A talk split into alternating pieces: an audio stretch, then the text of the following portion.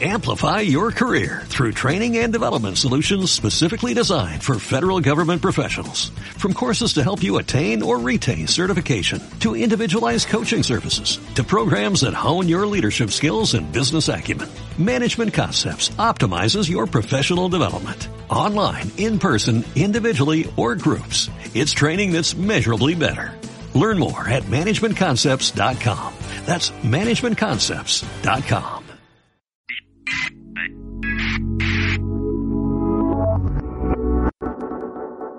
Bienvenidos a este nuevo repaso semanal de los posts más leídos y comentados de tu blog favorito sobre software e Internet, Genbeta. Y empezamos con una información de María González. Como nos cuenta, hace unos días nos hacíamos eco de una noticia algo preocupante para todos aquellos que valoramos nuestra privacidad. Twitter anunciaba que empezaría a recoger información sobre qué aplicaciones hay instaladas en cada teléfono que use su app con el fin de ofrecer una experiencia personalizada. Vamos, que quieren saber más sobre ti para vender publicidad personalizada. Otro detalle importante, ha activado esto por defecto, por lo que tendrás que ser tú el que desactiva si no quieres que recopilen esa información de tu teléfono móvil. ¿Cómo saber si te afecta? En la app para smartphones ya muestra el aviso, pero si quieres despreocuparte, te explicamos los pasos a seguir para desactivarlo definitivamente. En iOS, vete a la pestaña Yo y pulsa en el icono del engranaje. Selecciona Configuración y elige la cuenta en la que deseas eliminar la opción. En Privacidad, desactiva Personalizar Twitter en función de mis aplicaciones. En Android, pulsa en el icono de los tres puntos en línea. Selecciona Configuración y elige la cuenta en la que deseas eliminar la opción. En otros, desactiva Personalizar Twitter en función de mis aplicaciones. Por el momento, en la página web no hacen referencia a cómo desactivarlo en Twitter para Windows Phone, por lo que lo más probable es que este método de recopilación de datos no esté activo aún en dicho sistema operativo. ¿Nunca os da rabia cuando veis que alguien en vez de retuitear algún mensaje de Twitter lo copia y pega para que parezca que lo ha escrito originalmente él? Es una práctica lamentable muy extendida por las redes sociales, sobre todo para atraer tráfico en los medios que dependen de chistes o mensajes virales. Afortunadamente una web llamada Who Tweeted It First nos revela quién ha sido el primer usuario que ha tuiteado eso, un post de Miguel López. Basta con introducir las palabras clave de nuestra búsqueda y tras unos instantes buscando tendremos la primera persona que lo ha escrito. Perfecto para averiguar quién fue el primero que puso un hashtag que se ha viralizado. El uso de la web es completamente gratuito y puede ser capaz de detener desde la más leve discusión entre amigos a disputas legales entre grandes compañías, aunque éstas siempre pueden buscar cualquier cosa que se haya tuiteado desde el 2006 en el mismo Twitter para ahorrarse demandas. Como nos cuenta Yuval FM, Bing, el motor de búsqueda de Microsoft, ha empezado a responder a las primeras solicitudes para ejercer el derecho a olvido en Europa. Así lo han confirmado los responsables de la web forget.me, que se encarga de simplificar los procesos mediante los que los usuarios pueden pedirle a los diferentes buscadores que eliminen ciertos resultados que hacen referencia a ellos. Aún así, estas primeras respuestas han dejado un sabor de boca agridulce. De las 699 solicitudes tramitadas por la web europea desde el 23 de julio, Bing solo ha respondido a 79 de ellas y ha sido para rechazarlas. Al parecer, en dos de los casos, en Microsoft han considerado que los motivos eran injustificados, mientras que el resto hacía referencia a contenido alojado en redes sociales, por lo que Bing ha recomendado que las solicitudes se dirijan a ellas. Forget.me asegura que más de la mitad de solicitudes tramitadas a Bing han sido realizadas alegando una invasión de la privacidad, concretamente el 64%, unas estadísticas muy parecidas a las de Google, donde estas solicitudes han supuesto el 54%. La web también hace una comparativa en la que muestran que solo el 22% de las solicitudes han sido dirigidas al motor de búsqueda de Microsoft. Bing ya había anunciado el pasado mes de julio que empezaría a ejercer el derecho al olvido aprobado por el Tribunal de Justicia de la Unión Europea en mayo, pero hasta ahora no habíamos tenido ninguna noticia más al respecto.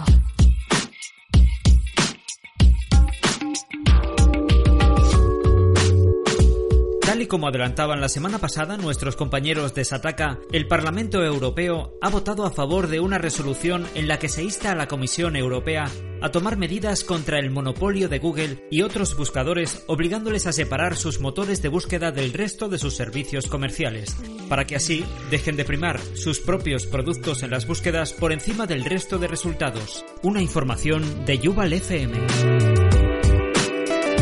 Si bien es cierto que esta propuesta no obliga legalmente a que Google tenga que separar sus servicios, sí que es una evidente declaración de intenciones por parte de la Eurocámara y podría servir para presionar en el proceso abierto en 2010 por la Comisión Europea para limitar las prácticas del monopolio del buscador favoreciendo la competencia en la Unión Europea.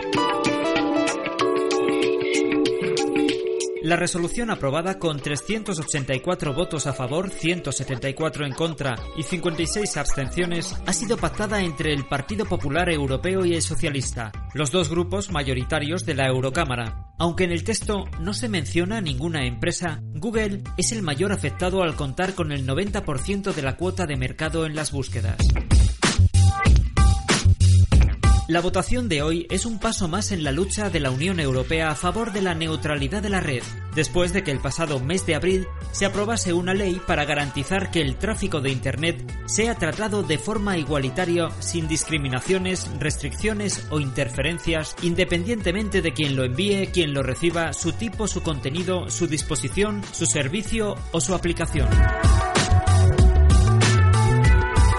Estas palabras vuelven a repetirse en el noveno punto de la resolución, acompañadas de otras en las que se insta a que la indización, la evaluación, la presentación y la clasificación por parte de los motores de búsqueda sea imparcial y transparente, y que de esta manera se impidan los abusos en la comercialización de servicios interconectados por parte de las empresas detrás de los buscadores. Con los abusos en la comercialización de servicios interconectados, el Parlamento Europeo se refiere, por poner un ejemplo, a que cuando realicemos la búsqueda de una ubicación en Google, este nos devuelva en primer lugar los resultados de Google Maps, pasando las sugerencias de la competencia a un segundo plano. Como nos cuenta en su post Yuval FM, la estética de Chrome OS parece estar gustándole mucho a la comunidad de desarrolladores de GNU Linux. Tanto es así que ya son varios los proyectos que buscan ofrecer la misma experiencia visual con todas las funcionalidades de una distribución que no dependa exclusivamente de estar conectado a la red. Es el caso de Chromixium OS, que busca imitar el entorno del escritorio del sistema operativo de Google basándose en Ubuntu. Eso quiere decir que a diferencia de otros proyectos similares como Evolve OS, Chromixium no será un sistema operativo creado desde cero, sino que se basará en uno ya existente, heredando su estabilidad y añadiéndole un entorno de escritorio LXDE modificado para que se parezca al de Chrome OS. Esta distribución también pretende ser un punto de encuentro en el que los usuarios no solo puedan disfrutar de las aplicaciones web que podemos encontrar en el sistema operativo de Google, sino que también puedan completar la experiencia echando mano del catálogo de aplicaciones de Ubuntu y de todos los juegos que plataformas como Steam ya tienen compatibles con Linux. Chromixium está basado en una compilación personalizada de Ubuntu 14.04 a 32 bits, la cual cuenta con componentes como el kernel 3.13 LTS de Linux, el navegador Chromium, Pepperflash Plugin, el gestor de ventanas OpenBox, el compositor de escritorio Copton, LX Panel y el explorador de archivos Nautilus. La mayoría de sus aplicaciones usan las librerías GTK Plus versión 3 para ofrecer un look moderno y consistente. Y según aseguran en su página web, esta distribución podrá funcionar en equipos con 512 MB de memoria RAM, procesadores a 1 GHz con PAE habilitado y discos duros con más de 8 GB de memoria disponible. Actualmente, Chromixium OS está aún en fase alfa, pero a pesar de eso, sus desarrolladores aseguran que la distribución es ya bastante estable. Además, también anuncian que gracias a los feedback de la comunidad, dentro de poco estarán en disposición de lanzar la primera beta y que su versión estable se espera para principios de 2015. Aunque esta nueva distribución es otra buena manera de conseguir que nuestros equipos sean capaces de tener un sistema operativo parecido a Chrome OS con todas las aplicaciones de Linux, no podemos olvidar que ya os hemos hablado de otras, como la de instalar en Ubuntu el entorno de escritorio Budgie Desktop.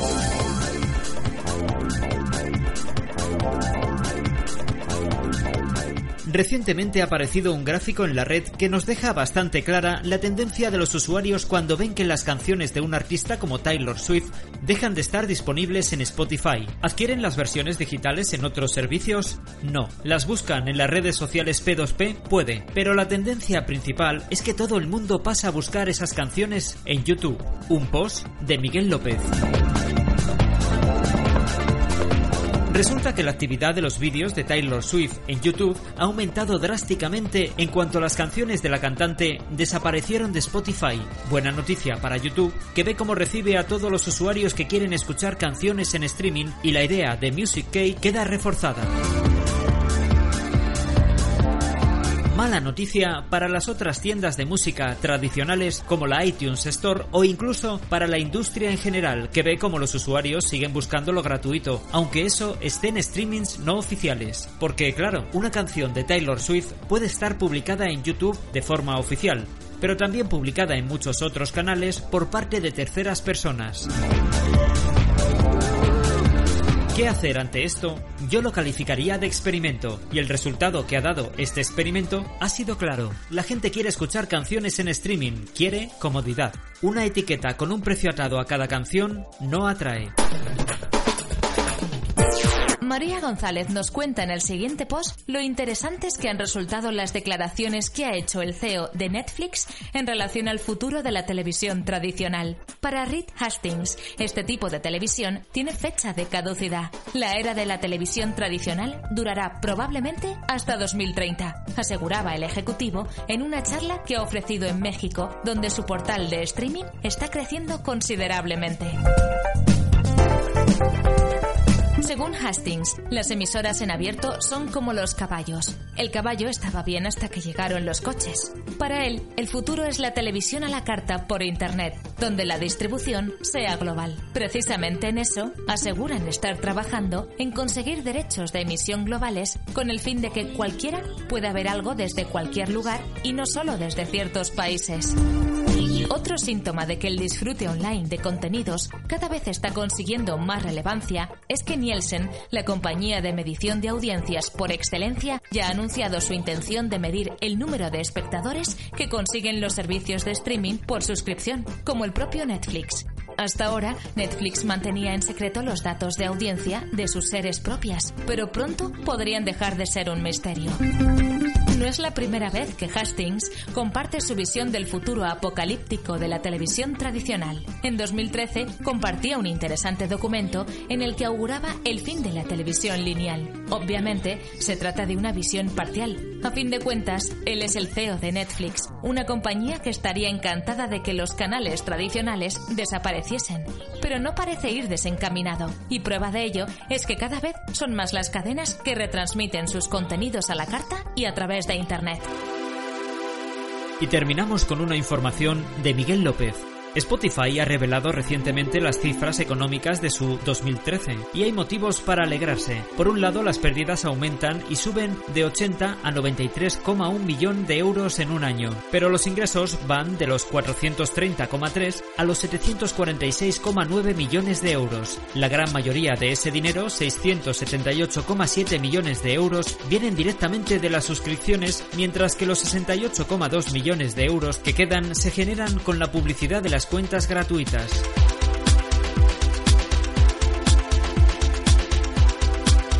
Eso significa que Spotify sigue sin ser una compañía rentable, pero sus ingresos suben a un ritmo mucho mayor que el de sus pérdidas. Por lo tanto, y si la tendencia sigue, pronto las pérdidas podrían pasar a ser beneficios. Habría que ver, sobre todo, los costes que tendría el servicio en seguir creciendo. Si Spotify pasa a ser rentable en un futuro, será una señal inequívoca de lo que mucha gente ya asume. El streaming representa una parte muy importante del futuro en el negocio musical. ¿Qué obstáculos podría tener la compañía? Sus competidores aprietan en otros mercados y Apple plantea un ataque aliado con Beats Music que no tiene pinta de ser discreto. Los usuarios solo se suscribirán a uno de todos esos servicios en streaming y por lo tanto la competencia será muy fuerte. Spotify tiene que tener en cuenta además el desacuerdo de algunos artistas con su modelo. Taylor Swift retiró sus trabajos del servicio en un movimiento que podría seguir otros artistas, a lo que Spotify respondió con cifras que la discográfica del artista ha puesto en duda por ser simples proyecciones. Por lo tanto, Spotify tiene dos frentes, defender su modelo y sus 12,5 millones de suscriptores de pago ante un goteo incesante de artistas que retiran su música y además prepararse para una competencia fuerte que puede venir desde Cupertino, Erdio y Deezer que ofrecen lo mismo y al mismo precio. Pero es Spotify la que está consiguiendo poco a poco esa meta de la rentabilidad. Pero si realmente Apple consigue esa suscripción a 5 dólares mensuales que se rumorea, el panorama puede ponerse patas arriba.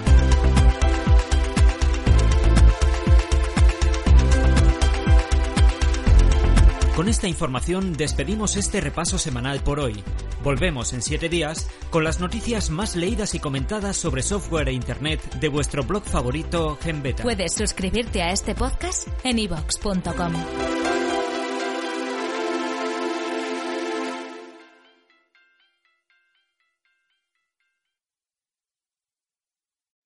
Amplify your career through training and development solutions specifically designed for federal government professionals. From courses to help you attain or retain certification, to individualized coaching services, to programs that hone your leadership skills and business acumen, Management Concepts optimizes your professional development. Online, in person, individually, or groups, it's training that's measurably better. Learn more at managementconcepts.com. That's managementconcepts.com.